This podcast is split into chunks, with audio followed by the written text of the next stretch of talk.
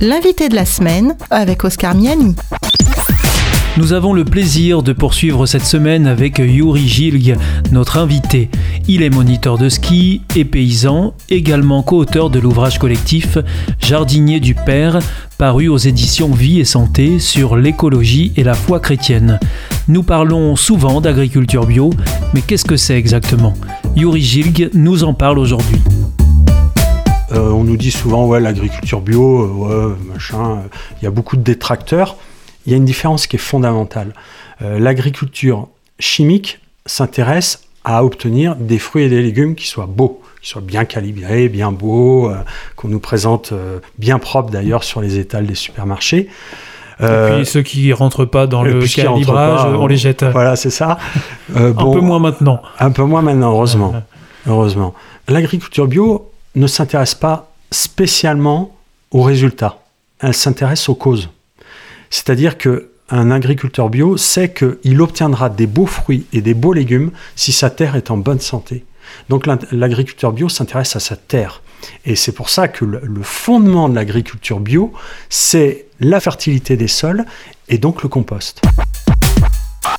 Comment est-ce qu'on fait pour euh, respecter le processus naturel de la fabrication des sols et comment est-ce qu'on fait pour euh, l'aider, pour euh, l'enrichir pour améliorer la Terre en permanence, parce que c'est ça finalement le vrai challenge. Oui, c'est vrai que c'est ça le vrai, le vrai challenge. Et d'ailleurs, si on va dans le désert, une fois qu'une terre elle est désertifiée, c'est pas vraiment une question de climat. Il peut pleuvoir, vous pouvez arroser tant que vous voulez, il va rien pousser. Pourquoi? Parce que il manque une semence de vie, c'est-à-dire la fertilité.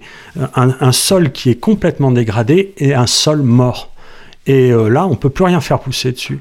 Euh, donc l'agriculteur bio euh, va, va chercher à redonner de la vie à ce sol mort. Et comment est-ce qu'on fait pour avoir cette fertilité? Alors la vie, qu'est-ce que c'est la vie? Bah, La vie, euh, d'abord, c'est un grand mystère. L'homme est incapable de créer la vie.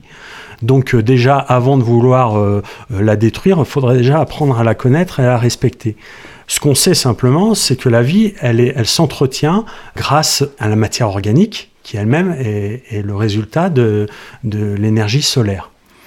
Euh, l'agriculteur bio, il récupère toute la matière organique, il va la faire passer par le processus du compost, du compostage, et il va nourrir son sol. Mais en nourrissant son sol, il va nourrir toute cette vie qu'il y a dans le sol, les vers de terre, les micro-organismes, les bactéries. Et c'est plus un sol va être vivant euh, et rempli de cette matière organique, et plus il va pouvoir produire des légumes de qualité.